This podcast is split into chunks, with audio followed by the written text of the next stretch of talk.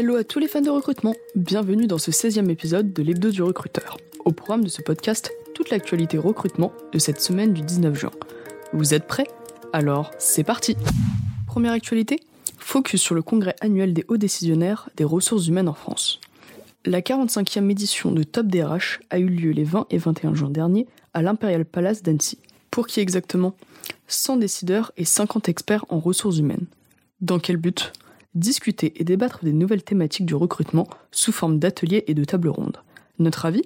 Un événement immanquable pour les grandes entreprises pour faire entendre leur voix sur des thématiques clés. Maintenant, place à la deuxième actualité de la semaine avec la mobilisation du gouvernement pour lutter contre la pénurie de candidats sur des emplois saisonniers.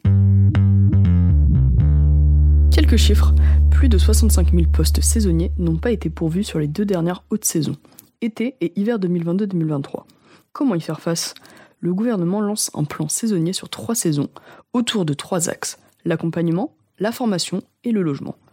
Pour y voir plus clair, voici quelques exemples concrets d'actions qui vont être mises en place. Dépôt des offres d'emploi des entreprises touristiques uniquement sur Pôle emploi et subventions de plus de 10 millions d'euros en plus par an. Notre avis? Un engagement fort du gouvernement qui pourrait s'avérer bien payant sur le long terme. Pour finir avec une dernière actualité, voyons de plus près une nouvelle méthode innovante pour recruter. Idée Organiser un job dating en prévoyant avant l'entretien une rencontre entre recruteurs et candidats autour du sport. Quand Mardi 23 juin, entre 9h30 et 16h, à la salle de l'avant-garde à Caen. Mais pour quel objectif?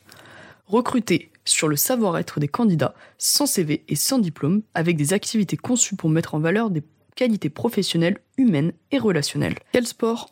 Pour une première édition, le sport retenu a été le tennis de table, regroupant les valeurs de rigueur et d'écoute.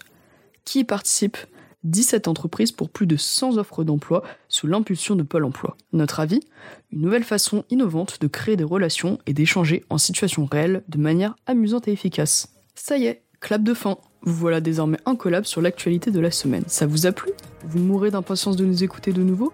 Pas d'inquiétude, nous revenons dès la semaine prochaine pour vous faire vivre toute l'actualité en direct. Alors prenez bien note, l'épisode 17 de l'hebdo du recruteur sortira dès vendredi prochain à la même heure. Je vous souhaite une belle semaine et vous dis à très vite. Ce podcast a été réalisé grâce à Tool for Staffing, logiciel de recrutement et de chasse automatisé boosté par l'intelligence artificielle.